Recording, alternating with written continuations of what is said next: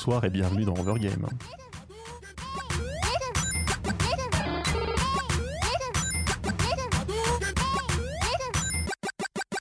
Bonsoir à toutes et à tous, vous êtes donc sur Cause Commune, sur donc cause-commune.fm, le site, si vous voulez rejoindre le chat, si vous voulez retrouver notre euh, compte Twitter ou Facebook, et également si vous voulez faire des dons pour la radio, si ça vous tente.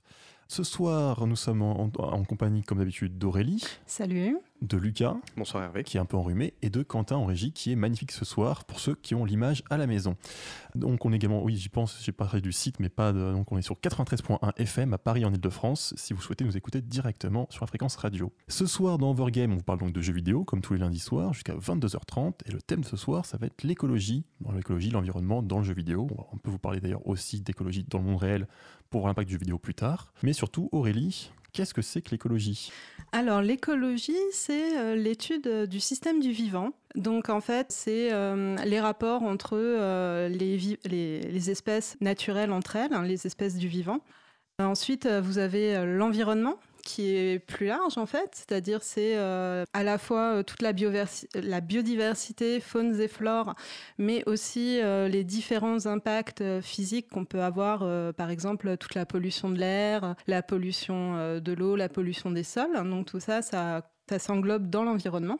Et enfin, vous avez ce qu'on appelle le développement durable, qui là, c'est en fait l'environnement, mais également euh, son rapport avec euh, la société et avec l'économie, et comment l'environnement fonctionne en symbiose ou pas avec la société et euh, donc les, les grandes industries, l'économie. Ok, on va essayer de voir ça dans, le jeu vidéo, finalement, comment ça s'intègre. Bon, spoiler, on peut pas parler de tout en réalité. Et du coup, le premier sujet du soir, ça va être un jeu que, bah, plutôt pour Lucas et Aurélie d'ailleurs, ça va être FF7, Final Fantasy VII. Alors, qu'est-ce que c'est? Alors, Final Fantasy VII, euh, on en a déjà parlé dans notre émission euh, Final Fantasy, Final Fantasy pardon, versus Dragon Quest, qui est disponible en podcast.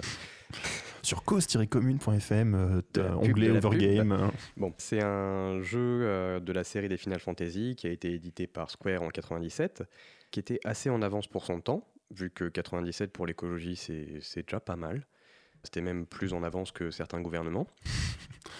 Donc le thème principal de Final Fantasy VII, c'est de la fantasy, sauf que c'est dans un monde moderne, proche du nôtre, où il y a des voitures, il y a des avions, il y a des fusées, il y a des écrans télé, il y a des trains. Euh, on, reconnaît vraiment un monde euh, très similaire au nôtre, avec euh, une magie qui est expliquée de façon un peu, cohérente, un peu crédible. La magie, ça vient en partie d'une sorte d'énergie fossile. Et du coup, le, les grands méchants dans ce jeu vidéo, c'est la Shinra, qui est une société euh, énergétique, qui est euh, multinationale, qui a sa, propre armée privée, qui fait des expérimentations humaines, qui pompe l'énergie fossile. Et il se trouve que, en plus, dans le monde en particulier de Final Fantasy, l'énergie fossile, c'est aussi l'énergie humaine l'énergie de la vie de tous les animaux, du coup c'est vachement moins sympa. Et dans tout ça, nos protagonistes sont des éco-terroristes. Et donc la première activité euh, que tu fais dans le jeu et que tu vois, c'est euh, ton groupe de camarades qui vont exploser un réacteur. Alors on nous explique qu'il y avait personne dedans, mais ça va quand même faire péter un réacteur. Un réacteur. Voilà. Ah, pardon. Et euh, on est tous enrhumés. Tout le monde est enrhumé ce soir, hein, donc euh, on s'excuse d'avance pour tout, euh, tout sautement et reniflement. Voilà. Pour préciser un peu, en fait, donc c'est l'énergie, donc cette énergie fossile, c'est l'énergie de la Terre. Et en fait, la Shinra découvre que quand on creuse, en fait, quand on fait une cicatrice entre guillemets à la Terre, la Terre, en fait, concentre son énergie à cet endroit pour pouvoir s'auto-réparer. Et du coup, en fait, euh, leur, euh, leur réacteur, c'est euh, des gros trous qui, en fait, qui sont prévus justement pour créer un maximum de dommages, entre guillemets, pour que la Terre concentre à cet endroit-là toute l'énergie pour qu'il puisse la pomper, en fait. Alors c'est joliment amené, mais en fait c'est pour imiter une sorte de combinaison entre l'énergie nucléaire et l'énergie fossile si on veut faire des parallèles avec la, vie réelle. Oui, c'est ça, c'est-à-dire euh, c'est un peu euh, un puits de pétrole qui serait euh, dirigé par une centrale nucléaire au-dessus en fait. Et du coup, ça a des défauts cumulés C'est-à-dire que c'est à la fois ça épuise la planète et à la fois ça contamine la zone ou c'est... C'est ça. C'est ça. Bah, d'ailleurs, les expérimentations humaines dont il est question, c'est des gens irradiés avec cette énergie-là. Dont notre protagoniste qui du coup a de graves séquelles, notamment une perte de mémoire euh, caractéristique des protagonistes de jeux vidéo. Euh, allez, peut-être qu'à l'époque c'était un peu moins classique, je sais pas. En 97, ça commence, à, ça commence à être un peu daté. daté. Du coup, nos protagonistes, on peut les critiquer parce que c'est des échos terroristes, ils sont violents. D'ailleurs, leurs actions ont des répercussions assez immédiates, euh, sachant que la Shinra, qui, est, qui a une hégémonie politique également, décide de lâcher euh, une sorte de plaque euh, qui contient des habitants sur d'autres habitants, en espérant écraser les terroristes au passage. Et du coup, bah, ça fait des centaines de milliers de morts, et pourquoi pas? Ah, voilà. Ah, après, ça, c'est les conséquences. Enfin, c'est pas des conséquences directes de, des éco-terroristes. C'est plutôt les forces de police en face qui réagissent de manière un peu bourrine, disons. Oui, mais enfin, c'est pas bien prévu quand même. Oui, c'est vrai qu'à la base, l'idée de construire des villes en, superposition et que soit prévu qu'on puisse les écraser, c'était pas terrible, effectivement. Oui, puis mettre son QG au milieu des, des bidonvilles, c'est pas très sympa pour les habitants du bidonville, quoi. C'est sûr. Du coup, un autre défaut qu'on peut trouver au fait qu'on joue des éco-terroristes, c'est que du coup, leur euh, solution qu'ils apportent aux problèmes écologiques, c'est une solution par la violence, ce qui est certes très courant dans le jeu vidéo, mais c'est c'est pas forcément un message très sympa à apporter. Après, justement, la question, c'est est-ce que c'est un message volontaire? Est-ce qu'il y avait derrière, je ne pense pas que tu puisses répondre, hein, mais est-ce qu'il y avait derrière une volonté de dire que euh, la violence est un moyen politique intéressant Ou est-ce que c'est juste justement parce qu'on a un système de jeux vidéo euh, qui à l'époque assez classique et que pas ils n'ont pas forcément voulu s'en éloigner? Est-ce que du coup le message vient pas de là, du fait que bah, comme de toute façon on va jouer des personnages, des héros de jeux vidéo qui vont se battre, forcément le fait de se battre va être la solution pour un peu tout? Je pense que si, parce que c'est quand même assez rare euh, dans les, jeux de rôle où en fait euh, on essaye de trouver une solution politique à un problème.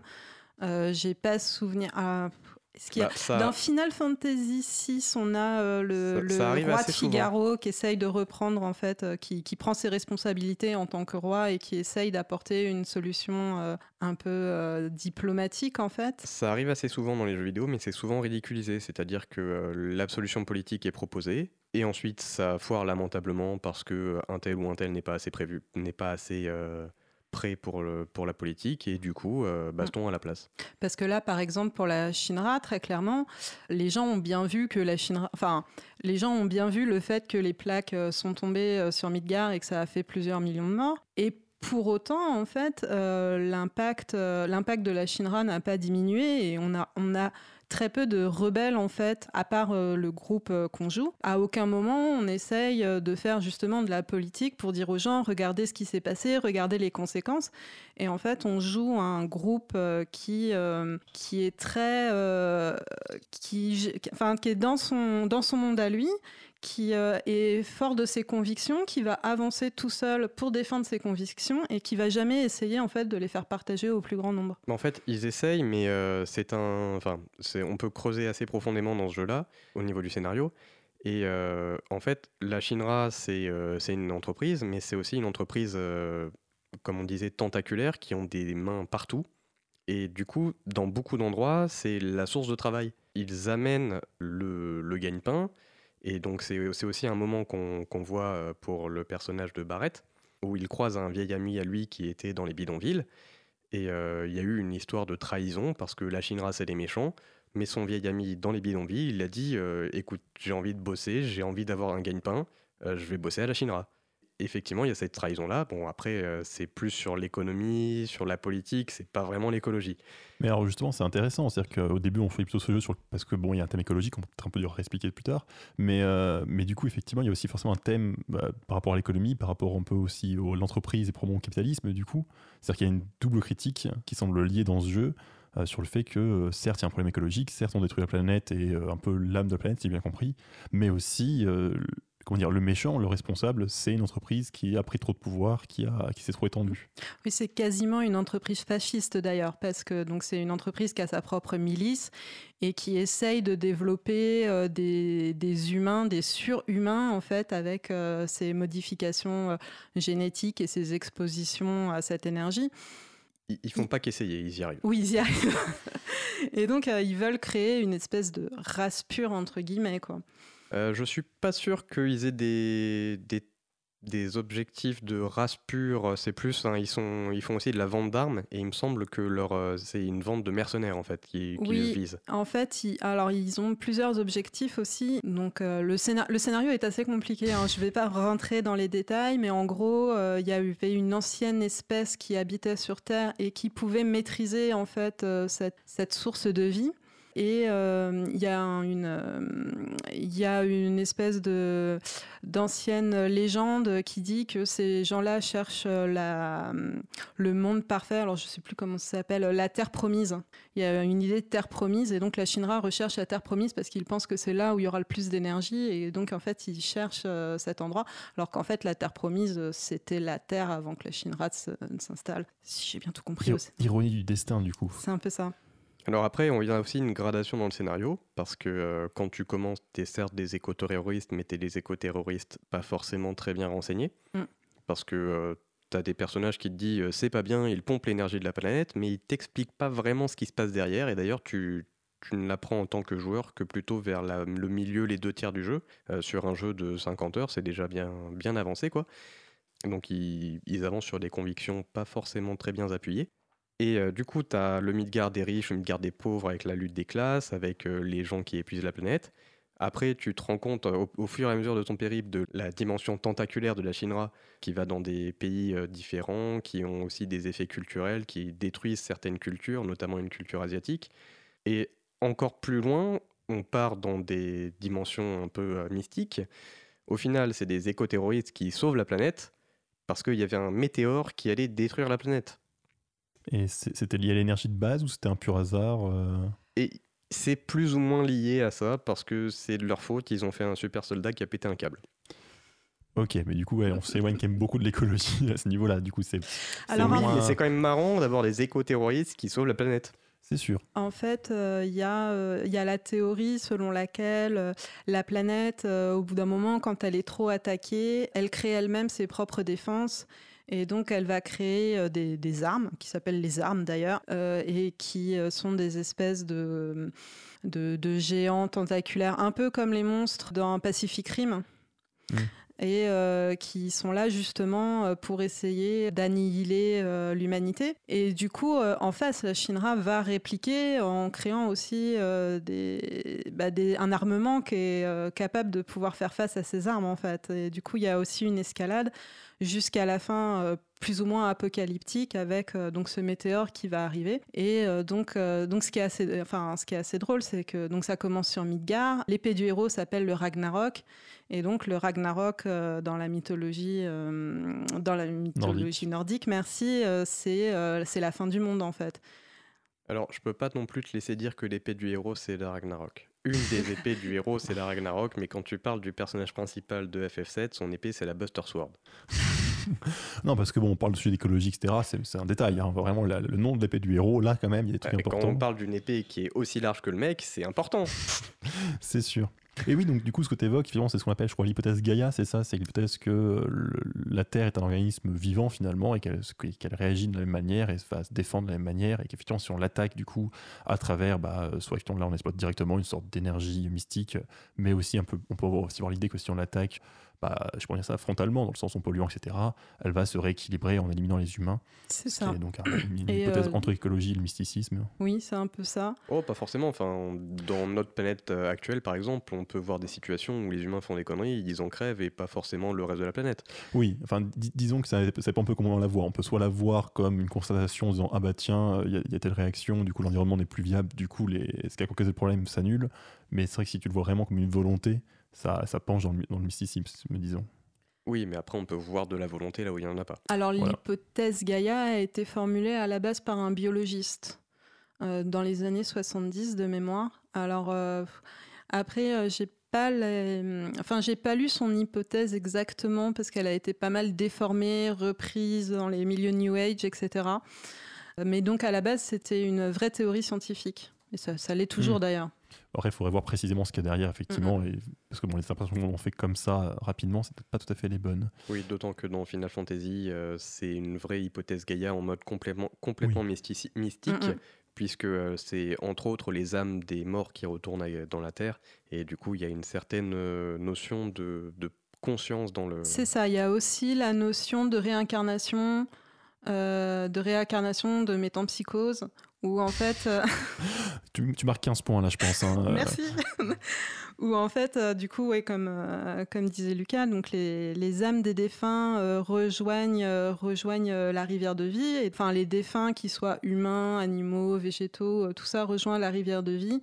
Et après, donc les, les enfants qui naissent récupèrent une partie de la mémoire, alors de façon plus ou moins consciente.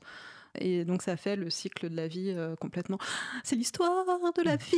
On va enchaîner. Euh, non, mais par On contre, c'est vrai que pour, pour finir sur FF7, Final Fantasy 7, je me demandais, enfin, je me demandais, non, mais euh, donc l'écologie, euh, là, c'est dans le thème de l'histoire, c'est-à-dire que dans l'univers, dans, dans, le- dans les méchants, dans le, dans le but de- de- du héros, euh, il y a clairement un thème écologique. Par contre, dans le système de jeu, alors on, je connais un peu la réponse, mais est-ce que, est que le système de jeu propose un- un- une interaction, un moyen d'être écologique Alors, les moments écologie, j'en vois un ou deux, notamment un moment, c'est plus de, de la protection animale, mais on, tu es chargé de sauver euh, certains, certaines espèces, notamment un phénix qui s'est basé sur un ancien réacteur parce que ça faisait chaud pour son bébé. Et du coup, tu dois le protéger le temps que son œuf éclose. ça, ça met beaucoup de temps à éclore, un œuf de, de phénix Bah, il se trouve que c'est pile poil sur la fin parce que Ah. Deus Ex Machina. D'accord, c'est plus simple quand même. Tu as aussi un membre de ton, de ton équipe qui, est, euh, qui semble être le dernier de son espèce. Bon, il se trouve que vu, le, vu la cinématique de fin, c'était pas le dernier, il a des enfants à la fin, mais c'est pas loin d'être le dernier. Euh, D'ailleurs, il servait euh, d'expérimentation animale, Mhm. et son, son pseudo c'était Rouge 13 parce qu'il est rouge et que c'était probablement le 13e. Voilà.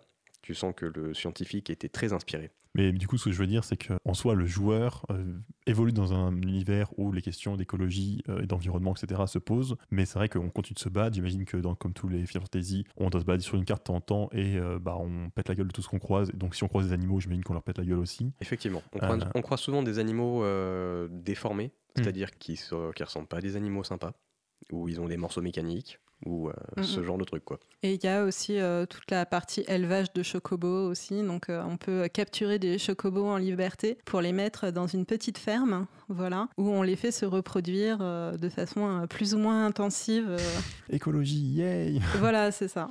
Tout ça pour jouer dans un casino. C'est ça, pour les faire courir dans un casino euh, à, à la manière des courses de chevaux ou des courses de chameaux en Ouais, fait. en fait, ils sont éco-terroristes le- la journée, mais le soir, ils rentrent et ils, ma- ils ma- ma- martyrisent leurs animaux, c'est ça? C'est un, oui, c'est un peu, enfin, c'est un peu ça. Il y a, euh, c'est vrai qu'il y a, il y a un paradoxe en fait entre les thèmes abordés et euh, certains passages du jeu qui sont pas. Pas forcément réfléchis dans cette thématique. Ça. Après, sur un long jeu, c'est normal. Oui, bien Puis- sûr. Puis en plus, à, l'époque aussi, c'était un, déjà un jeu très moteur sur plein de points. On va quand même pas lui reprocher ça. C'est vrai qu'il y a un thème très intéressant. Du coup, je pense qu'il est temps de Oui, lancer la première pause musicale. Euh, du coup, c'est moi qui l'ai choisi. C'est, ça vient de Nier Automata. Il s'agit de Emile version Désespoir de Keishi Okabe.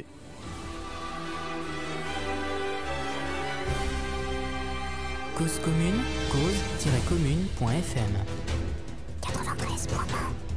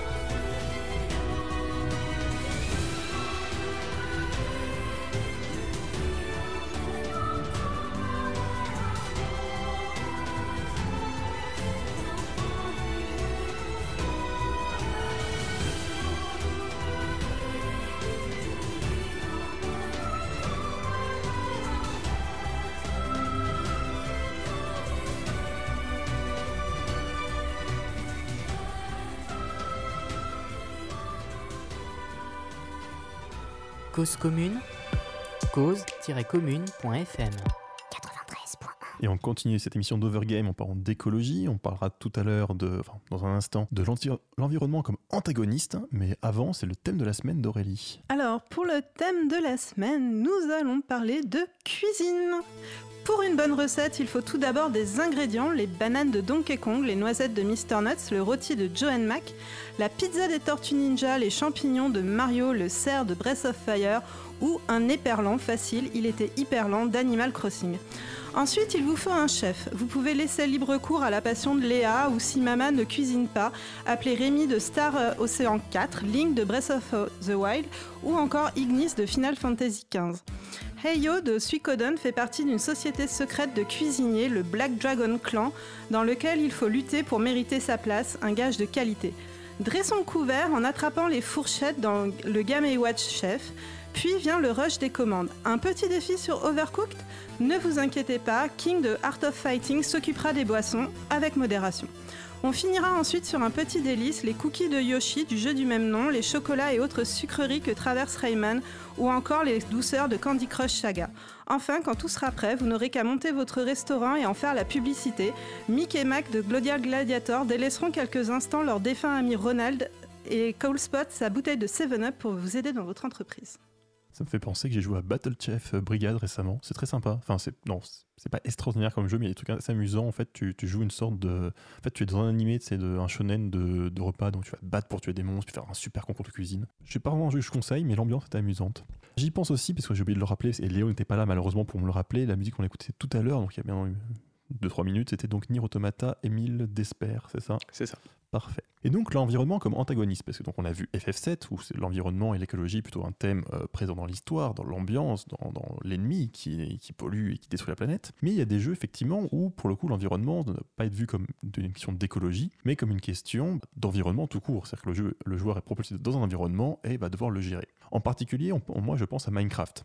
Minecraft, donc c'est un jeu qui est sorti en 2011, en novembre, même s'il a eu un accident, enfin une pré-alpha qu'on a pu euh, on a pu avoir accès au jeu plus tôt et voir l'évolution. Et euh, donc bah, Minecraft, c'est un jeu, basiquement, c'est un jeu de Lego géant. C'est-à-dire que le monde est constitué de blocs d'un mètre cube. Chaque bloc euh, peut être récupéré, reposé à un autre endroit. Et donc il y a des blocs de tout. Il y a des blocs de bois et de feuilles pour faire des armes. Il y a des blocs de terre pour faire le sol, des blocs de pierre en dessous, des blocs de différents minéraux qu'on peut récupérer, des blocs d'eau pour faire les océans, etc. etc. Et donc c'est un jeu, bah, un jeu de bac à sable et de survie. Un jeu bac à sable, c'est-à-dire que c'est un jeu sans vraiment d'objectif. On va pas dire au joueur il faut arriver à tel endroit et euh, sauver la princesse. On va, on va juste lui dire bah voilà, t'es là, tu fais ce que tu veux, amuse-toi, tu peux construire, tu peux combattre des monstres, tu peux faire, euh, tu peux terraformer la planète si tu as envie, et de survie parce que effectivement, on a besoin de manger, on a besoin de se protéger un petit peu la nuit des monstres, etc. Donc il y a une composante de survie où il faut se protéger un peu de l'environnement. Et c'est un type de jeu particulièrement intéressant parce que du coup, effectivement, c'est principalement un environnement, c'est-à-dire qu'il n'y a pas de quête, il n'y a pas d'autres humains à qui interagir, enfin, il y a des villageois, mais bon, c'est presque l'environnement et presque des animaux à ce niveau-là. Et c'est vrai que c'est du coup un endroit où seul l'environnement compte. Il n'y a, a pas de politique, il n'y a pas d'histoire, il n'y a pas effectivement d'interaction autre. Du coup, le joueur est face à un choix. Euh, En fait, bah, tout bêtement, qu'est-ce qu'il va faire avec cet environnement? Est-ce qu'il va s'amuser à bah, finalement suivre le côté survie, décider que ce qu'il veut, c'est créer une ville vraiment sûre, et bah, c'est créer des murailles immenses, euh, terraformer la région, couper tous les arbres, miner au plus profond pour euh, effectivement tout transformer à son, à son aise, et du coup voir l'environnement comme une ressource, comme quelque chose qu'il peut juste détruire pour son bien-être, pour sa sécurité. C'est une possibilité. C'est du coup, de ce point de vue-là, le jeu pourrait avoir un message assez bah, très centré sur les humains, du coup, et assez peu favorable à un côté écologique. Parce qu'il n'y a aucune conséquence. Par exemple, si on a de l'eau et qu'on met euh, de la terre à la place, euh, ça fait rien. C'est juste qu'on a de la terre à la place de l'eau. Oui, alors après, du coup, il peut y avoir des conséquences parce que tu peux avoir des ressources que tu as envie de garder à proximité. Bah, typiquement, les arbres, il faut les replanter. Donc, si tu détruis tous les arbres du coin, tu n'auras plus de bois, c'est un peu gênant. Mais en soi, le jeu est prévu pour être plutôt simple. Donc, oui, si tu as envie de te, créer une, une île la plus grande possible et que tu t'amuses à mettre de la terre à perte de vue, c'est pas un problème. Après tout, c'est quand même un jeu.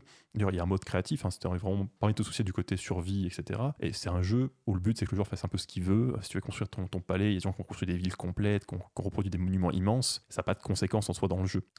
Au contraire, à la limite, du coup, ça, si tu arrives à éloigner les monstres, tu es plutôt en sécurité.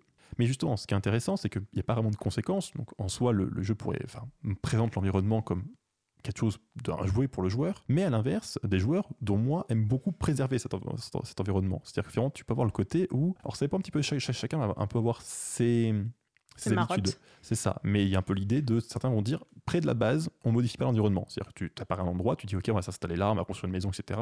Et certains vont dire bah là, on va pas, on va, rien détruire parce que c'est beau, c'est, c'est- je sais pas, il y a une forêt, il y a une montagne, il y a un lac, donc on va un peu l'aménager. On va peut-être faire un chemin, on va peut-être faire une maison effectivement, peut-être euh, faire quelques aména- aménagements pour rendre ça un peu plus joli. Mais on va garder la surface intacte pour finalement garder la beauté du décor et euh, dire bon bah la mine, on va la mettre un peu plus loin ou euh, si on veut couper du bois, on, on- on se- on se planque dans un coin. euh, Alors, j'entends des choses qui sont quand même pas super Notamment, près de la base, on n'y touche pas et on va miner chez le voisin un peu plus loin.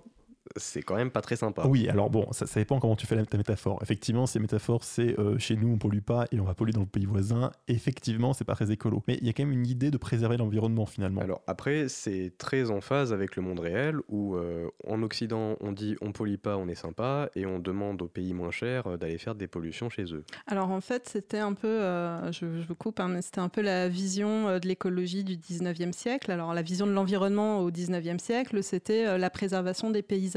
En fait, euh, c'était une, euh, c'était une vision euh, de l'environnement qui était très hygiéniste. Et donc l'hygiène, l'hygiène du corps, un corps sain, enfin un esprit sain dans un corps sain. Donc c'était développement par le sport, le développement de l'escalade, etc. Et donc l'important, c'était de conserver des, beaux paysages. Et donc en particulier dans les années entre 1860 et 1870, euh, c'est là qu'on a eu les premiers parcs naturels qui ont été classés aux États-Unis. Donc Yellowstone et Du coup, c'est une vision très 19e siècle que tu nous proposes.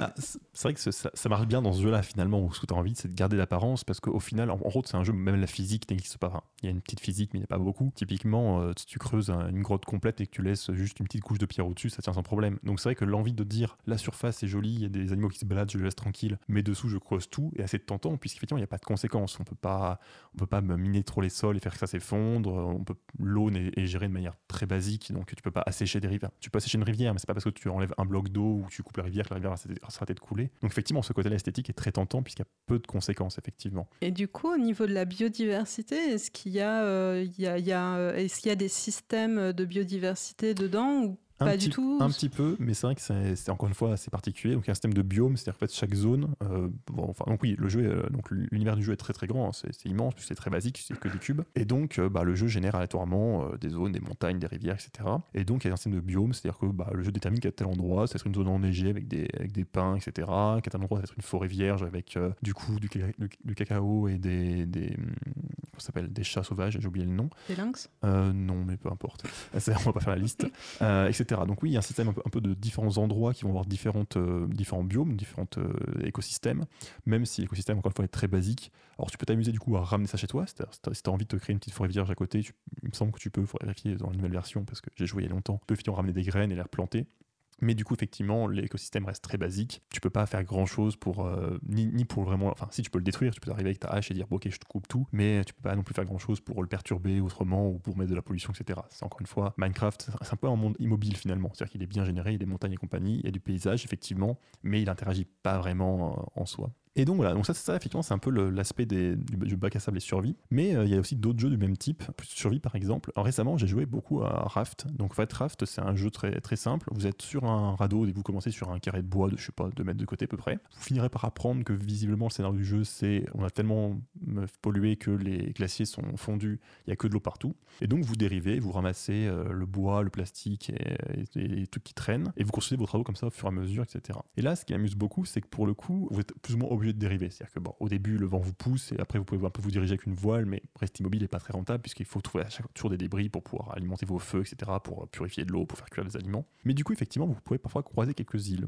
Et ce qui est amusant, c'est que autant j'ai tendance dans beaucoup de jeux, effectivement, à préserver au moins l'apparence, pas forcément réfléchir à une portée écologique profonde, mais à me dire bon allez, là c'est joli, je alors, typiquement je, plante- je coupe un arbre, je le replante pour pouvoir le réutiliser, au moins pour moi, au moins pour avoir des ressources. Autant là, je ne reviens jamais en arrière, puisque je suis le vent et j'avance, et il y a des îles qui apparaissent au fur et à mesure, puis puis voilà. Et du coup, dans ce jeu, effectivement, on massacre tout. C'est-à-dire qu'on on- est survivant, on a notre petit, notre petit radeau, qui au fur et à mesure devient en réalité un- une sorte de palais flottant. Mais effectivement, quand on trouve une île, on prend tout, on coupe tous les arbres, on prend tous les fruits, on prend les fleurs, on sait jamais, ça peut permettre de peindre les murs. Si on croise une mouette, on la bat pour la récupérer la viande, etc. Et c'est vrai que c'est assez amusant de voir que du coup, un jeu comme Minecraft, qui encourage la construction et effectivement un côté beaucoup plus immobile, beaucoup plus contem- contemplatif, encourage aussi potentiellement, encore une fois, ça dépend des joueurs. hein. Il des gens qui vont s'amuser à faire des, étendues de béton partout, mais peut encourager un- une certaine préservation, même si, comme tu dis, elle est basique. Hein, c'est pas, pas un jeu très écolo, pas très profond, mais effectivement, encourage au moins à se dire tiens, on pourrait préserver, on pourrait au moins réfléchir aux ressources qu'on utilise pour pouvoir les avoir à portée de main, etc.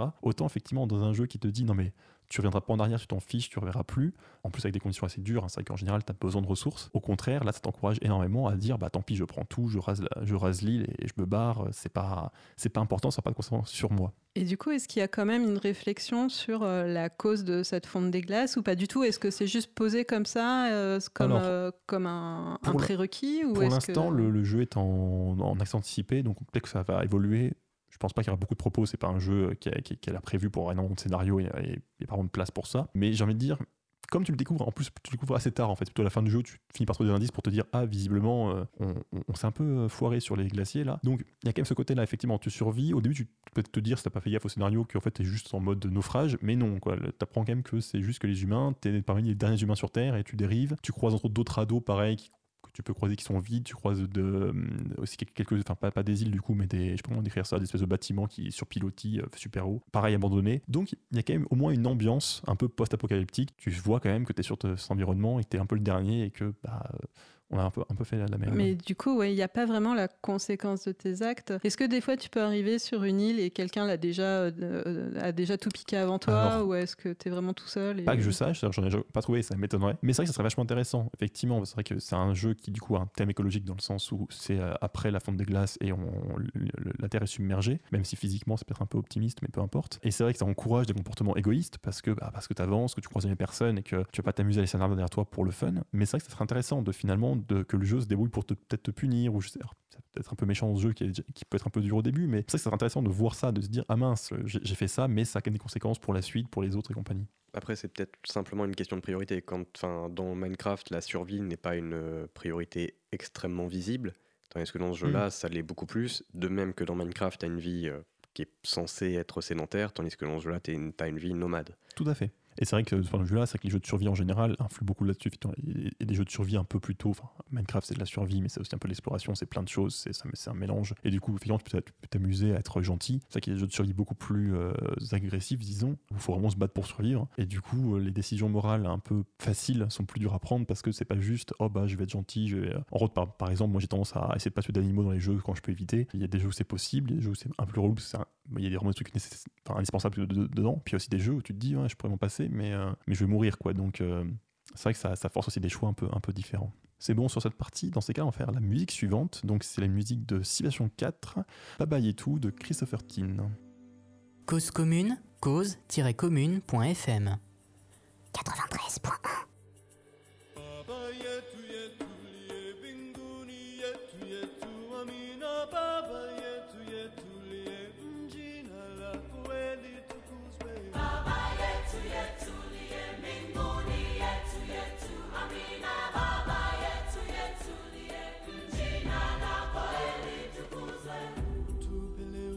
aceto Tu n-ai ce me hey.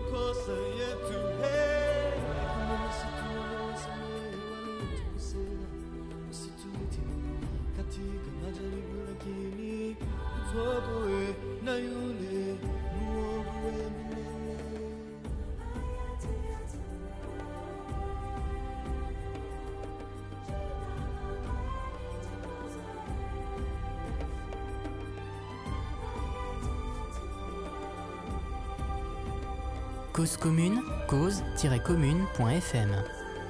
93.1.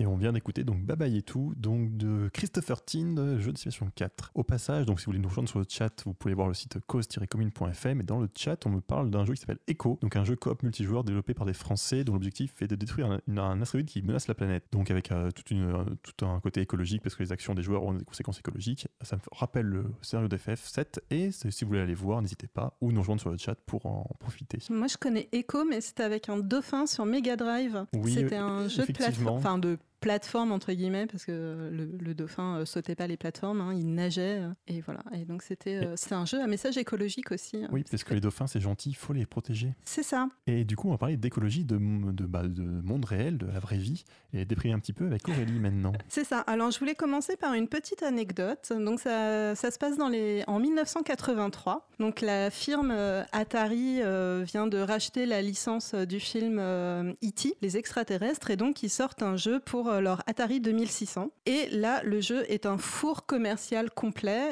Précisons que c'était mérité, hein, le jeu était lamentable. il a été fait, je crois, en deux semaines à l'arrache, à la fin, en mode Mon Dieu, on a la licence, il faut le faire. euh. C'est ça. Et euh, donc en plus, il est sorti euh, à un, à un pic, enfin à un moment où il y avait énormément de concurrence dans le domaine des jeux vidéo. Et donc euh, le jeu s'est absolument pas vendu. Et là, Atari s'est retrouvé avec un nombre de cartouches euh, sur les bras euh, très important. Et donc en- au début de septembre 1983, Atari décide euh, de- d'enfouir euh, l'intégralité de ses cartouches, plus ou moins secrètement, dans la décharge d'Alamagordo au Nouveau-Mexique. Alors euh, le 27 septembre, euh, vous avez l'agence de presse euh, United Press International qui commence à relater l'incident. L'incident est relayé le 28 septembre par le New York Times qui lui parle de l'arrivée de 14 semi-remorques dans la décharge pour déverser en fait les jeux vidéo. Le même jour, donc le 28 septembre, il y a un représentant d'Atari qui va confirmer effectivement euh, que bah, du coup euh, ils peuvent plus trop se cacher quoi donc euh, voilà J'aurais bien voulu euh, voir la tête du type quand même, quoi. C'est pour l'annonce. Voilà, et euh, donc en fait, euh, parallèlement, donc les gens euh, d'Alamagordo, euh, donc ils sont au courant du coup qu'il y a ces, cartouches qui sont là, et donc les enfants vont commencer à aller dans la décharge pour aller récupérer des cartouches et les vendre plus ou moins sur le marché, quoi. Et du coup, Atari décide en fait, donc le 29 septembre, de couler une énorme dalle béton au-dessus de l'ensemble, au-dessus de l'ensemble des cartouches en fait, pour que plus personne n'y ait accès. Du coup, cet, cet incident, donc qui est connu comme euh, bon, euh, l'enfouissement des déchets d'Atari. Et après, c'est devenu une espèce de légende urbaine qui a été euh, reconfirmée en 2014 puisqu'il y a eu un, un reportage, en fait, un documentaire qui a été tourné. Et donc, ils, ont, ils y sont retournés, ils ont percé la dalle. Et effectivement, donc, il y a bien des jeux qui sont là-bas. Alors, j'ai pas noté, mais je crois qu'il y avait à peu près 750 000 cartouches de mémoire qui ont été, euh, alors vraiment de mémoire, il faudrait vérifier, qui ont été en fait enfouis euh, là-bas. Et donc euh, suite à ça, le maire a quand même pris un arrêté pour dire que eux, ils voulaient pas que des déchets industriels, enfin ils voulaient pas que leur décharge devienne une décharge de déchets industriels. Et donc ils ont pris des arrêtés spécifiques pour empêcher donc que les déchets industriels arrivent chez eux. Et il y a eu aussi l'adoption d'une loi spécifique à la gestion, gestion des déchets d'urgence. Voilà, donc ça c'était la gestion des déchets version jeux vidéo. Enfin, de mauvais jeux vidéo. voilà. Mais la question, c'est est-ce que les bons jeux vidéo polluent aussi? Alors, euh, donc, euh, fun fact aussi, en 2009, euh, Greenpeace a sorti, euh, ils ont sorti un dossier en fait sur comment les grandes entreprises géraient leurs déchets. Et euh, donc en fait, euh, donc Sony et euh, Microsoft avaient donné, avaient donné leurs informations et Nintendo avait refusé de donner leurs informations. Et Nintendo avait répondu que de toute façon, chez eux, en fait, leurs clients conservaient les consoles et que donc leurs consoles ne faisaient pas de déchets. Voilà. C'est optimiste quand même. Bah, c'est optimiste, mais C'est pas ils ont, ils ont cette réputation d'avoir euh, fait leur console exprès pour que tu puisses les balancer depuis la table par terre et que ça tienne encore, quoi. C'est vrai, mais je pense quand même qu'il y a des gens qui ont fini par se débarrasser de leur console Nintendo, mine de rien. Alors, sinon, donc après, pour être un peu plus sérieux, donc j'ai retrouvé une thèse hein, qui s'appelle euh, la hum, comparaison des cycles de vie entre euh, la distribution digitale et la distribution physique. Alors, je trouvais que c'était intéressant de voir ce qui était le plus, euh, le plus environnementalement impactant. Ça ne veut rien dire, mais c'est pas grave. Là où le il y avait plus le, écolo. le plus écolo entre donc les La cartouche. la cartouche ou le, non, alors en l'occurrence c'est pas la cartouche c'est euh, Le CD? c'est le CD là c'est le DVD le Blu-ray même parce que ça a été fait sur euh, la PlayStation 3 et la PlayStation 4 l'étude c'est une thèse euh, de 2014 de Catherine Buonocor et euh, donc dans l'introduction de cette thèse il cite deux autres thèses donc une enfin deux autres études une première de 2010 qui faisait la comparaison entre les CD physiques et le téléchargement sur iTunes.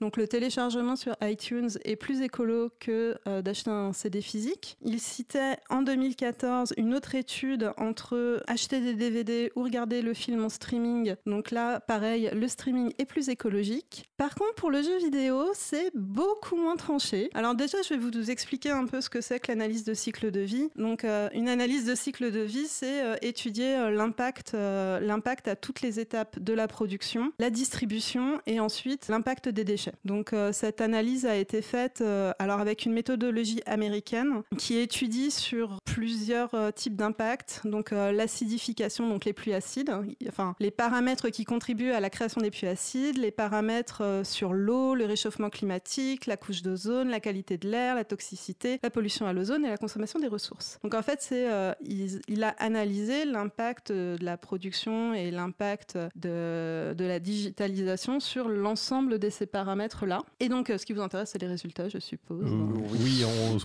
Globalement, euh, j'ai complètement décroché. là.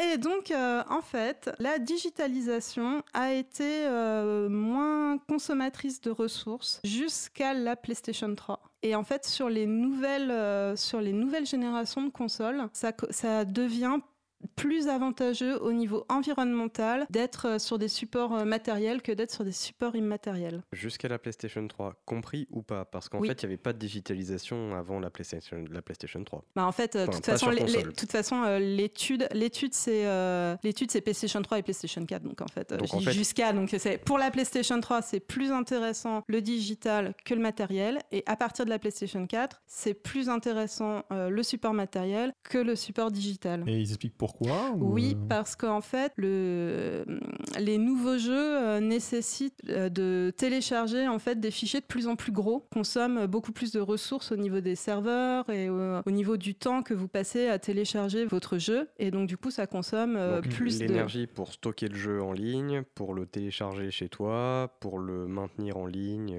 C'est ça. En fait, j'imagine, ce serait que c'est assez logique que le coût d'un jeu en boîte est assez fixe écologiquement. Enfin, au pire, une meilleure technologie, mais voilà. Alors qu'effectivement, euh, sur des serveurs, ça se fait sentir un peu plus de de- d'avoir des trucs plus gros et plus, plus coûteux, effectivement. C'est ça. Un jeu de 1 giga de 2010, c'est pas la même chose qu'un jeu de 50 gigas de 2018, quoi.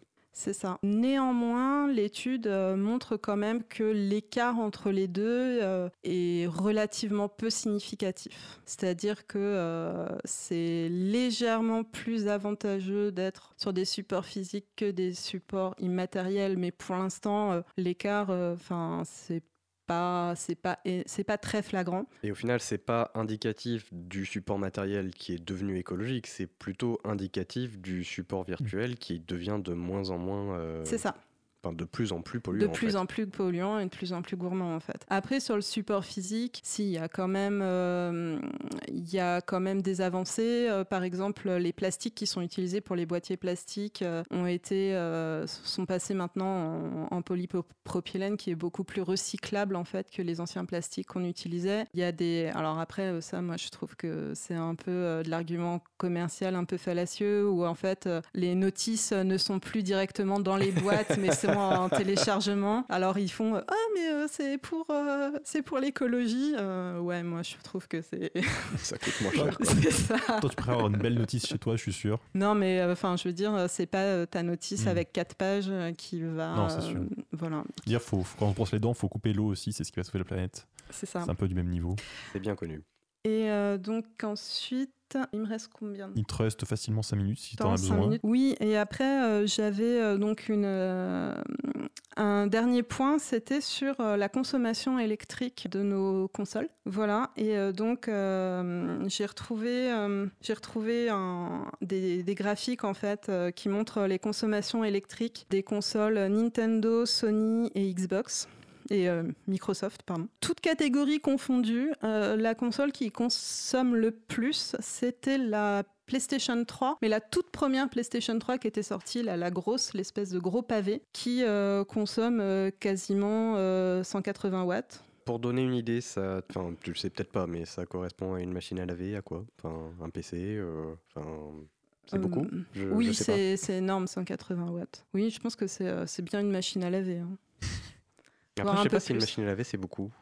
Bah, vu qu'il y a un moteur physique, j'imagine que oui, mais je dirais que je ne Par rien. comparaison, par comparaison, par exemple, euh, la Super Nintendo, elle est à peu près à 10 watts. Ah oui, c'est beaucoup. Alors après, la Super Nintendo, c'est pas la même chose. Quoi. La Xbox One, la Xbox One est autour de 110 watts. Et enfin, je sais pas si tu veux continuer ta partie, mais euh, j'ai- j'ai une question.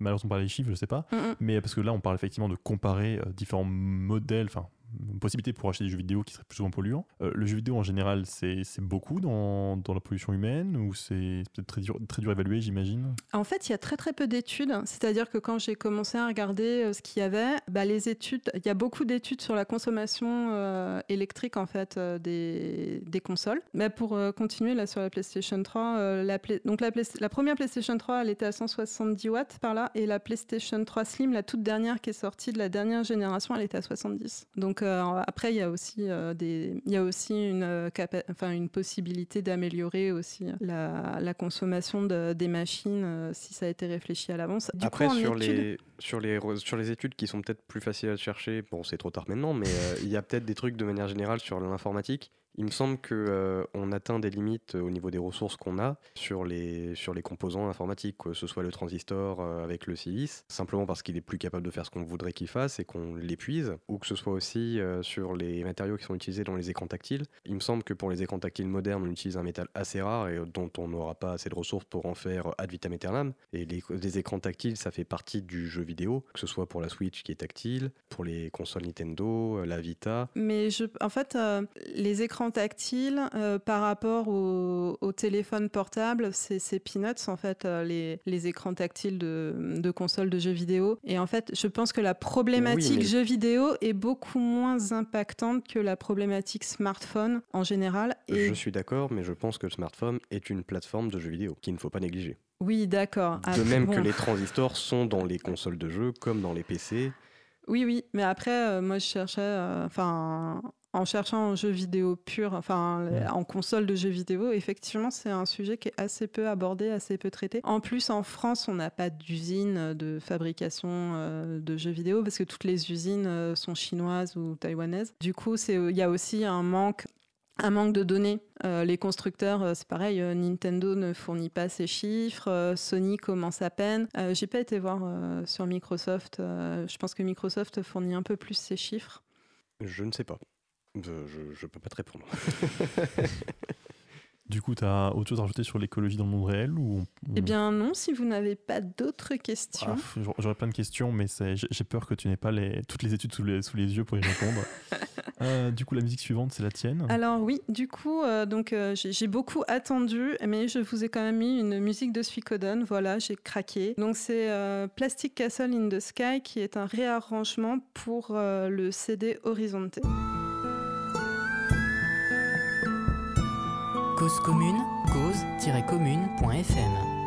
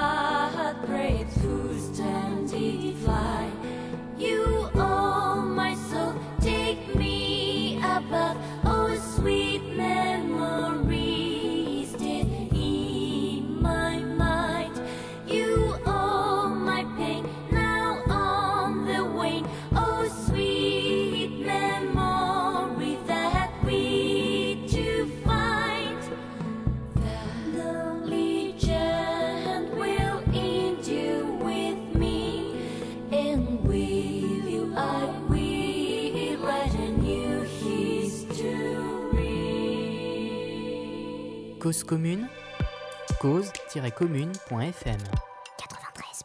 Et on continue cette émission d'Overgame jusqu'à encore encore une demi-heure, jusqu'à 22h30. On vient d'écouter donc euh, une musique de Suikoden, Plastic Castle in the Air, contrairement à ce qu'avait dit Aurélie In the Sky. Alors c'est son jeu préféré, franchement, c'est lamentable. Dans le chat aussi, on nous signale qu'on ne s'y connaît absolument pas en voltage, euh, donc En euh, wattage. en wattage, oui. la preuve que je m'y connais pas. Donc, il semblerait qu'une machine à laver, c'est dans les 2000 à 4000 watts. Un PC de bureautique, c'est minimum 3000, euh, 300 watts. Et donc, une 180 watts pour une PlayStation 3, c'est un, un gros un gros plafonnier de salon. Il y a trop de F. Donc, c'est pas si horrible que ça, visiblement. Après, c'est le chat. hein, je sais pas si. faudrait- Après, faut- Aurélie va se battre- avec le chat. Non. Non, bon bah du coup le chat a raison. Et donc on vous a parlé d'écologie euh, bah, dans le monde réel, hein, lié aux jeux vidéo. On va donc vraiment parler de jeux engagés, parce que là on vous a parlé de jeux effectivement avec des thèmes écologiques, qui sont quand même un peu engagés effectivement, mais qui sont pas, euh, comment dire, qui sont pas directement politiques, mais il y a des jeux qui ont directement une idée politique derrière la tête. En particulier, donc c'est le cas de donc The McDonald's Games, tout simplement, donc qui est sorti en 2006, qui est sur internet, hein, vous pouvez y jouer encore, donc si vous tapez McDonald's Games, vous devrez tomber dessus. Donc c'est fait par, je sais plus, mince, euh, Mall Industria. Et donc c'est très simple, hein, vous gérez un- une chaîne de production McDonald's, vous gérez à la fois le, le un restaurant, vous gérez, alors je sais plus exactement, champs dans, f- dans un pays euh, d'Amérique du Sud. Alors, je sais plus exactement, il y a aussi des trucs de presse, etc. Il y a quatre, écrans, j'ai oublié de, les- réviser ce jeu. Mais en fait, c'est assez intéressant, c'est que c'est bêtement une simulation. Ça, c'est souvent le cas dans les, dans- pour convaincre dans le jeu vidéo. C'est-à-dire ce que, bon, alors, ce que je dis là, c'est un peu aussi pris du bouquin Persu- Persuasive Games de Yann Bogost. Donc effectivement, l'idée, c'est qu'un jeu vidéo permet de mettre en- entre les mains du, du joueur une simulation. Et donc, bah, le joueur va jouer, va essayer de gagner de l'argent, de gérer ses champs, etc. Mais il va remarquer que bah, s'il veut euh, réussir à faire ses objectifs, à vendre pas cher, etc., il va être tenté. Il va être tenté de donner, peut-être de faire une animal à ses vaches, de peut-être abattre tout de suite les vaches malades, mais de les laisser partir à l'abattoir euh, normalement pour vendre la viande. Il va essayer de tenter de, bah, il faut beaucoup de champs de soja pour nourrir les vaches, donc il va falloir euh, racheter des terrains. Alors, soit on va peut-être corrompre les autorités locales pour euh, racheter du terrain, soit peut-être peut-être carrément prendre des bulldozers pour abattre des, forêts, des forêts vierges, etc., etc. Et ça, c'est souvent un mode de jeu intéressant. C'est un, un jeu, effectivement, où c'est pas quand le jeu vous dit oh, c'est mal de polluer parce que ce sont les méchants qui, qui détruisent la planète qui polluent, mais juste vous dites voilà, gérez votre McDo pour vous- amusez-vous. Et naturellement, vous allez comprendre ce qui se passe. Vous allez comprendre que si vous ne faites rien, euh, bah, enfin, rien.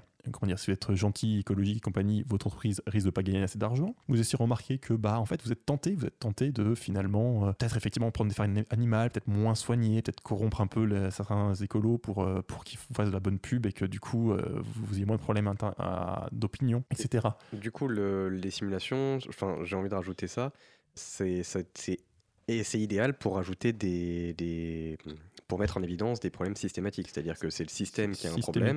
Systémique. Oui, systématique. Oui, bon, bref. Euh, c'est le système qui pose un problème.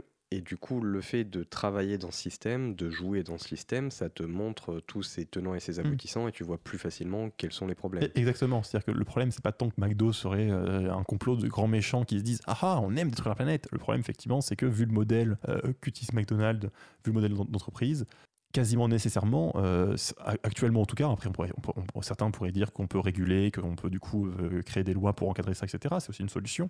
Mais dans ce système actuel tel qu'il est proposé dans le jeu, tel qu'il est simplifié, mais simulé dans le jeu, nécessairement, entre guillemets, on va arriver effectivement à la destruction de l'environnement, on va, on va arriver à euh, des abus confiant sur l'environnement, sur la qualité de la viande, sur les, les réglementations, Et etc. en fait, c'est parce que tu n'as pas le choix de ton produit de base. C'est C'est-à-dire que en fait, euh, le... tu dois forcément faire du fast-food. Mm. Tu peux pas dire je vais faire de la- l'agriculture biologique tranquille et faire un petit restaurant bobo à Paris euh, qui donne uniquement de- du bio. Voilà, c'est ça. C'est-à-dire que tu peux pas. Et rappelons-le, si on parle d'écologie, le bio n'est pas forcément la solution. C'est un autre problème. C'est ça, c'est oui. un autre débat. Et euh, tu, tu ne peux pas en fait euh, choisir un autre produit qui te permettrait de te libérer des contraintes euh, systémiques que tu décris en fait. C'est ça. Et donc du coup, le, jeu, euh, le jeu est aussi un peu biaisé parce que il te dit, voilà, en fait, euh, il n'y a pas vraiment le choix entre guillemets. euh, si vous voulez faire une entreprise qui fonctionne, voilà comment vous devez jouer. Après, le, le jeu s'attaque clairement McDonald's. Euh, C'est-à-dire que l'idée, c'est pas de dire en général une entreprise pourra ne, enfin, sera polluera nécessairement, on pourrait euh, défendre cet argument, mais le jeu dit juste actuellement, voici euh, le contexte de McDonald's, voici ce qu'ils font, et voici grosso modo pourquoi ils le font, effectivement. C'est pas, c'est pas juste qu'ils sont méchants, encore une fois. Et du coup, le, le jeu a un argument beaucoup plus précis que ce que effectivement, tu Mm. pourrais proposer. C'est vraiment un argument de actuellement, il se passe ça, il y a telle condition, ça a telle conséquence. Du coup, tu vois les conséquences, tu les vis, tu les joues, et tu comprends effectivement ce qui se passe, et tu te dis d'accord, je vois le problème. C'est vrai qu'il n'y a pas d'argument ça, plus ça large. attaque, ça attaque McDonald's, mais au final, c'est plutôt un problème du capitalisme. Enfin, je, Je, je- je suis ravi que tu le dises, parce que en fait, je, je le dis souvent et je me dis non, mais quand même, ça va se voir que, que, je- que peut-être que j'ai une, opi- une opinion politique, mais merci de le dire à ma place, ça me fait plaisir. Parce qu'en fait, le problème que rencontre McDonald's, c'est qu'ils essayent de vendre leurs burgers pas cher. Oui, et, Et d- Au d'ailleurs, final, est- euh, ils ont besoin de, résou- de réduire les coûts et du Mm. coup, ils ont ces problèmes de ces, ces cas de conscience. Bien sûr. Euh, D'ailleurs, ce qui est amusant aussi dans le jeu, c'est que euh, la tentation que tu as de faire des trucs moyennement moraux pour euh, réduire tes coûts sont pas forcément très efficaces. Ça qui est assez drôle en fait, c'est qu'il y a parfois des cas où c'est du court terme, tu te dis ouais, ça, vais vendre moins cher, mais au final, bah, comme tu détruis les sols, comme du coup, faut, euh, t'as trop exploité une terre, du coup, faut, faut aller ailleurs faire le champ, du coup, tes, tes vaches, tu les rends malades parce que ça, c'est plus rentable sur court terme, mais sur long terme, tu commences à galérer. Ce qui est amusant d'ailleurs, c'est que le jeu peut, peut même dire que certes, il y a une tentation de coût, mais qui est même pas forcément efficace en soi. C'est-à-dire que c'est beaucoup de court terme, c'est beaucoup de bah oui, pour, pour euh, faire tes objectifs, tu es obligé de faire ça. Mais en fait, tu te rends compte que c'est même pas forcément une bonne solution, même pour gagner de l'argent finalement sur long terme. Après, c'est un jeu qui est limité parce que le développeur, enfin l'équipe de développement a pu mettre derrière. Bien sûr, le jeu vidéo est un très bon moyen de persuader sur des trucs comme ça où tu veux montrer qu'un système a un problème. Après, évidemment, euh, ça reste un média créé par des humains qui ont leur biais, qui du coup proposent un modèle, mais qui effectivement, c'est pas non plus, c'est pas non plus une preuve euh, que le modèle est complètement euh, foutu. Voilà, il y a forcément un avis derrière de, de la personne qui l'a créé. Oui, parce qu'après, de toute façon, tu euh, le jeu ne propose pas une alternative, en fait. Parce que si Non, tu c'est juste joues... une critique. Voilà, c'est-à-dire si tu joues, euh, si tu essayes de jouer bio, que tu essayes de préserver, en fait, tu perds, c'est ça? Oui, enfin, tu peux vraiment jouer bio, tu peux juste décider d'être un peu moins agressif dans, dans tes stratégies et tu vas finir par manquer d'argent et par perdre, effectivement. Après, il y a aussi d'autres jeux qui, au contraire, vont proposer euh, des, modèles où tu peux construire une ville, où tu peux construire euh, des champs, etc., de manière beaucoup plus écologique et pour le coup, qui sont plutôt une position positive. C'est-à-dire que là, c'est une critique négative de dire ça, c'est pas bien. Il y a d'autres jeux qui proposent des simulations pour te dire, mais on pourrait faire ça comme ça et, y arriver. Je pense que sur le côté politique, en réalité, bon, les jeux politiques sont intéressants et en même temps, de ce type-là, ils sont souvent assez limités, enfin pas limités, ils sont vraiment intéressants d'un point de vue argumentation, mais ils se ressemblent. On simule un problème pour voir, euh, pour voir effectivement ce qui se passe, mais il y a aussi les jeux de gestion qui nous intéressaient ce soir. Oui, alors moi, je voulais vous parler euh, du jeu SimCity. Donc, euh, le, le premier SimCity est sorti en 1989, développé euh, chez Maxis. Alors moi, j'ai beaucoup joué à la version SimCity sur Super Nintendo, qui était une version un peu, euh, un peu allégée par rapport à la version qui était sortie à la même époque euh, sur ordinateur. Mais je vais parler d'abord de celle-là parce que c'est celle que je connais et celle que j'ai joué le plus. Dans SimCity, vous aviez deux modes de jeu. Vous aviez un premier mode où en fait vous aviez une carte vierge et sur cette carte vous créiez votre ville en fait, C'est une simulation de mer entre guillemets, c'est-à-dire que vous pouvez euh, décider du plan de votre ville si vous mettez euh, des, zones résidentielles, des zones commerciales ou des zones euh, industrielles, sachant que bah, les, zones commerciales et les zones industrielles vont drainer du trafic routier. Donc après, ça peut créer des bouchons. Les zones industrielles, donc ça fait de la pollution, mais ça fait aussi de l'emploi. Et donc du coup, les gens sont contents quand il y a de l'emploi, c'est-à-dire que vous pouvez pas faire une, ville uniquement avec des zones commerciales et, des zones résidentielles parce qu'il y aura pas assez d'emplois. Pour euh, alimenter euh, le tout en énergie, euh, il faut que vous mettiez donc euh, des, centrales, des centrales d'énergie. Donc dans la version Super Nintendo, vous aviez le choix entre une centrale à charbon qui polluait énormément ou une centrale nucléaire qui bah, ne polluait pas, mais par contre qui pouvait exploser à tout moment, on ne sait pas quand. Voilà, donc ça c'était le, le premier mode de jeu. Et euh, le deuxième mode de jeu, en fait, c'était euh, le mode catastrophe, c'est-à-dire que vous récupériez une ville dans laquelle une catastrophe avait eu lieu. Donc en particulier, il y avait un mode où euh, bah, il y avait eu une explosion nucléaire justement, et donc vous aviez euh, près de la moitié de votre euh, la moitié de votre carte qui était contaminée par par la radioactivité, et donc vous pouviez pas construire sur cette partie-là. C'est propre à la version E SNES Je crois que non. Pas particulièrement. En fait, dans la version Super NES, il y avait une carte où en fait vous aviez Boozer qui sortait de l'eau et qui Ah. détruisait, euh, qui détruisait une partie de votre ville. Parce que ce serait pas surprenant que sur une console japonaise, euh, il y ait des catastrophes nucléaires, parce que c'est un thème qui revient assez souvent là-bas. Oui, on se demande bien pourquoi d'ailleurs. 89, c'était quand euh, Tchernobyl 87, non? Je, je sais pas, moi, c'est toi qui as vécu ça. hein. 86, 87, je dirais. Euh, mais je n'ai pas la date en tête exactement, mais je pense que c'est plus euh, Tchernobyl d'ailleurs euh, qui a, qui a inspiré cet événement-là. Plutôt que Hiroshima, Fukushima. Oui.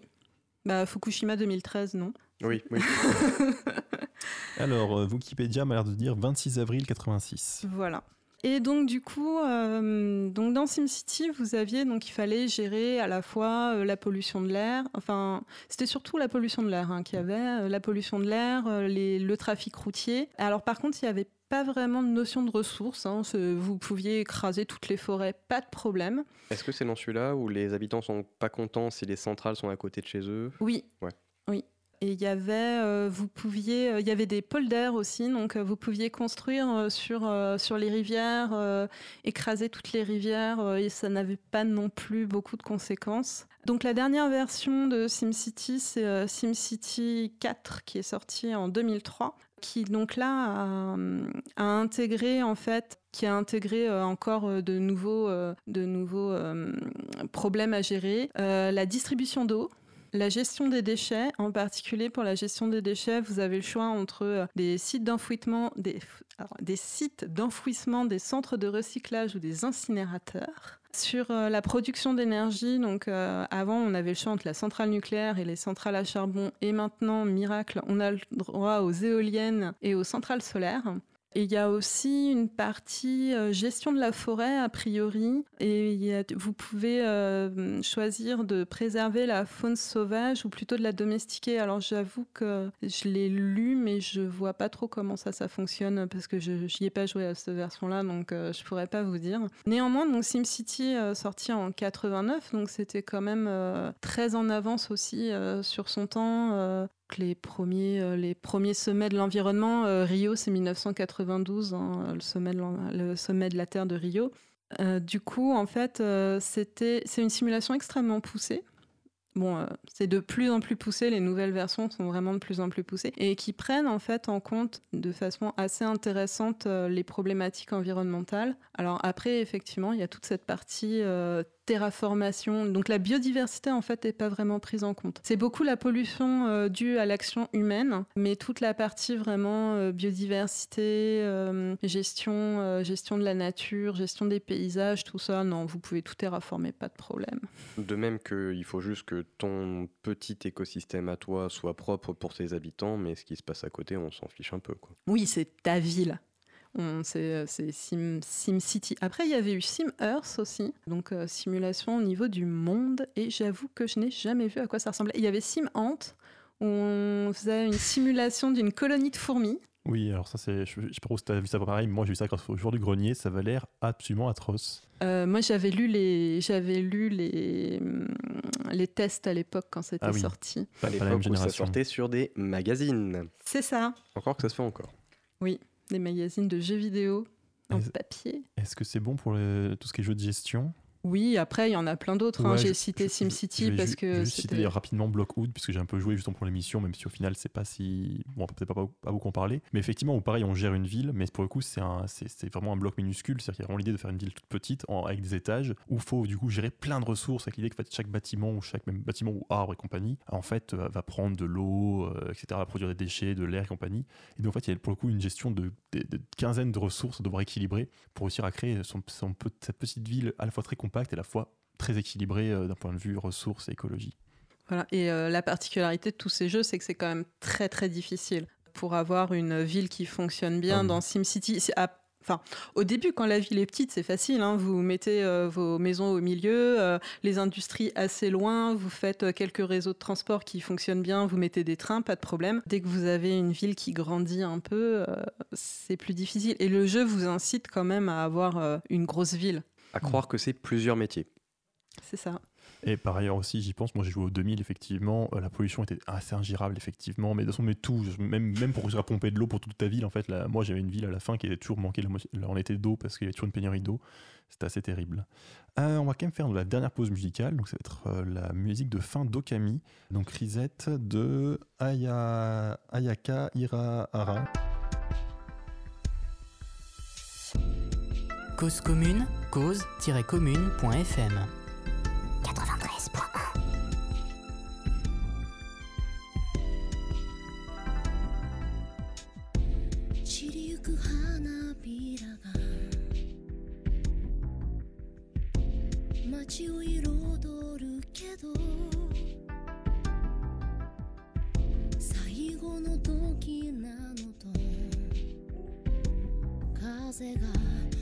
教えてくれた。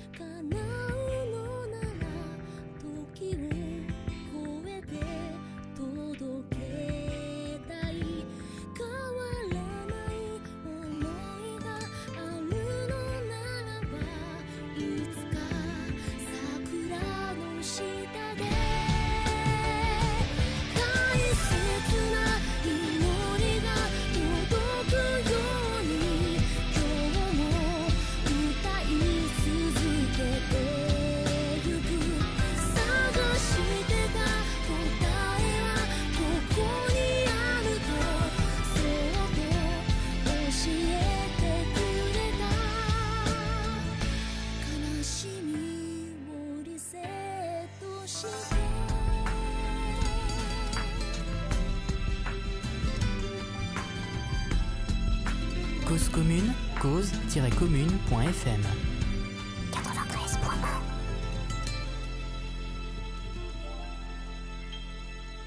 donc on vient d'écouter Reset, le thème de fin de Camille, un très bon jeu d'air au passage.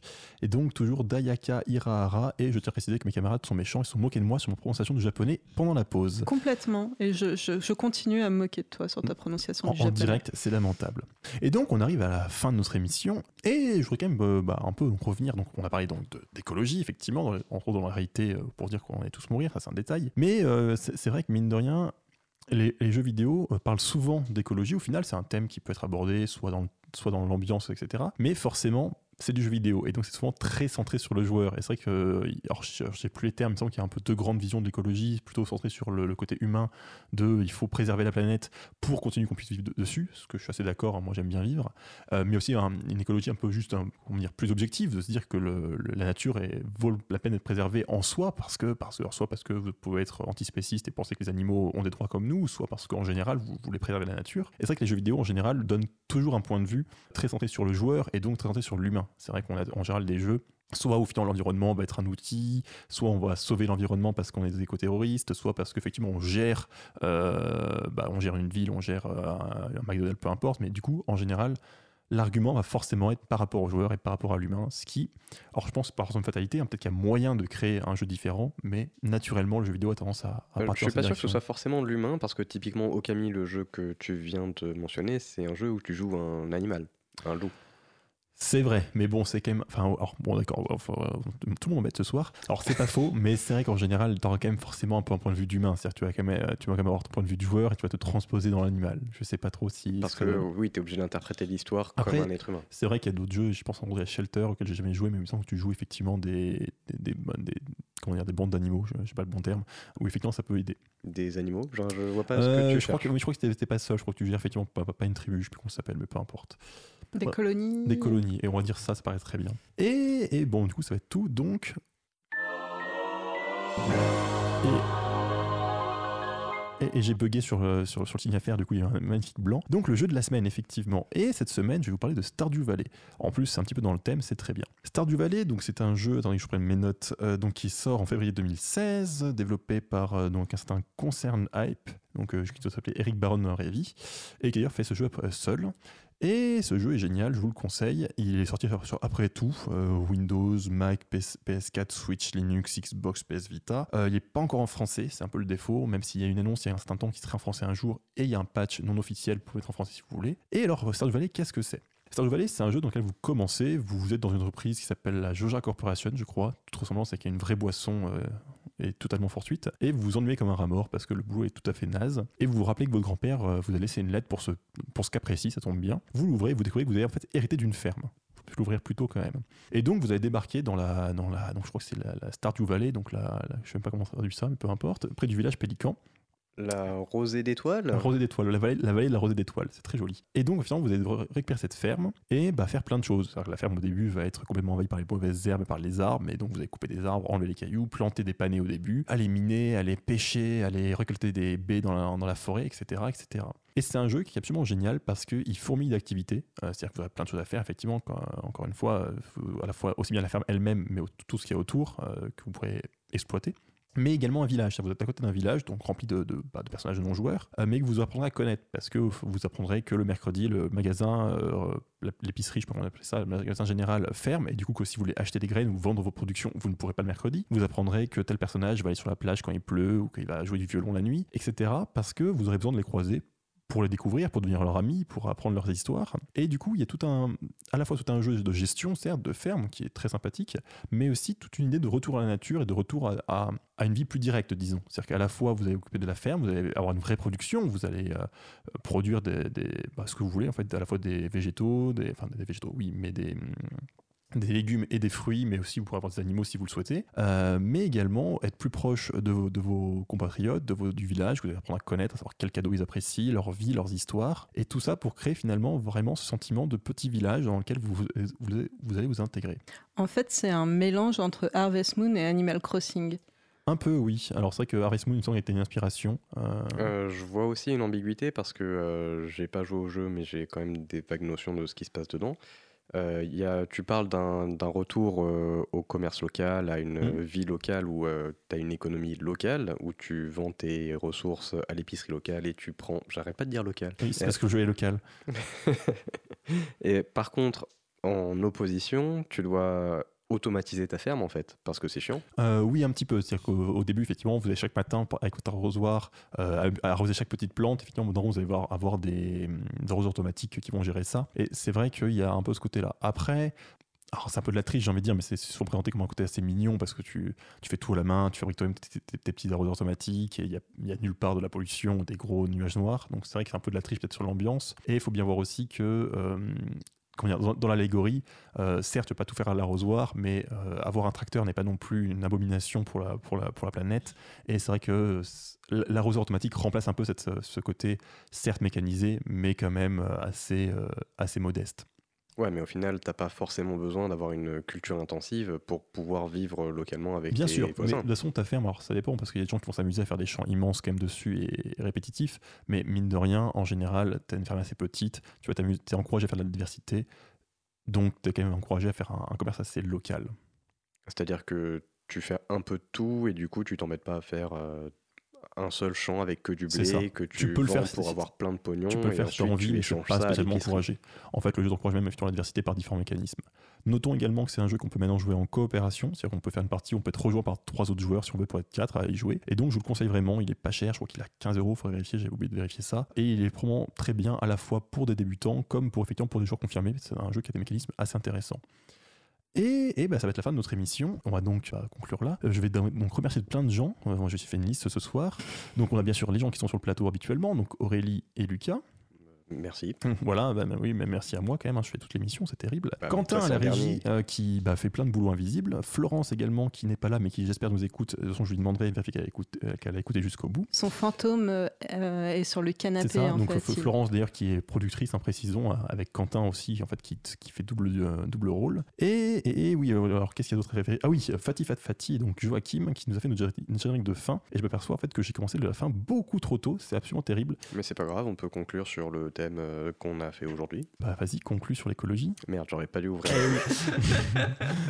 Bah, mais, l'écolo- euh, L'écologie, c'est bien, et puis euh, recycler. Non, après, sérieusement, mythe, c'est puisqu'il me reste une minute, j'ai mal regardé mon- ma montre. Précisons quand même que c'est vrai que le, le jeu vidéo, est, mine de rien, fait partie d'un secteur qui pollue, effectivement, l'informatique, et qu'il va falloir, falloir y réfléchir. C'est-à-dire que moi, j'aime beaucoup le jeu vidéo, hein, je, je pense que c'est absolument génial, mais c'est vrai que il faut vraiment voir ce qu'on en fait. Et en particulier, pas beaucoup de jeux, euh, ah bah, comment dire, les AAA ont un peu tendance à faire toujours plus, à faire toujours plus de euh, graphismes plus beaux, plus grands, et qu'en général, ça veut dire des machines plus puissantes, ça veut dire des jeux plus lourds et qui polluent plus, comme nous l'a dit euh, tout à l'heure Aurélie. Et il va peut-être falloir aussi réfléchir peut-être à des jeux plus modestes, à des jeux plus peut-être plus simples, avec peut-être moins, moins beaux. euh, Bah, on pourrait retourner sur des composants moins performants. Par exemple, si on Mm. retourne sur la NES de l'époque et on peut jouer avec euh, 10 watts. D'ailleurs, euh, enfin, j'en ai pas parlé tout à l'heure, mais euh, il y avait Steam qui avait sorti en 2014 une euh, console qui était censée être modulaire, c'est-à-dire qu'en fait, euh, on pouvait en échanger très facilement l'ensemble des, des composants. Mm. Et euh, donc, ça se voulait euh, une console pour euh, améliorer en fait euh, le recyclage, etc.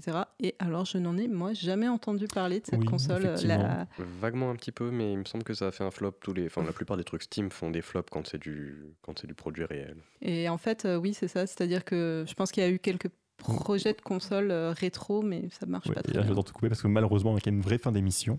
Euh, je vous remercie à toutes et tous de nous avoir suivis ce soir. Et bah, je vous souhaite. Ah oui, mince, en fait, il me fait encore signe qu'il y a 5 secondes de plus que prévu. Mais je vous souhaite quand même une très bonne soirée, une très bonne nuit. Et bah, du coup, la semaine prochaine, on parlera, donc on ne sait même pas encore précisément, mais de génération et de joueurs.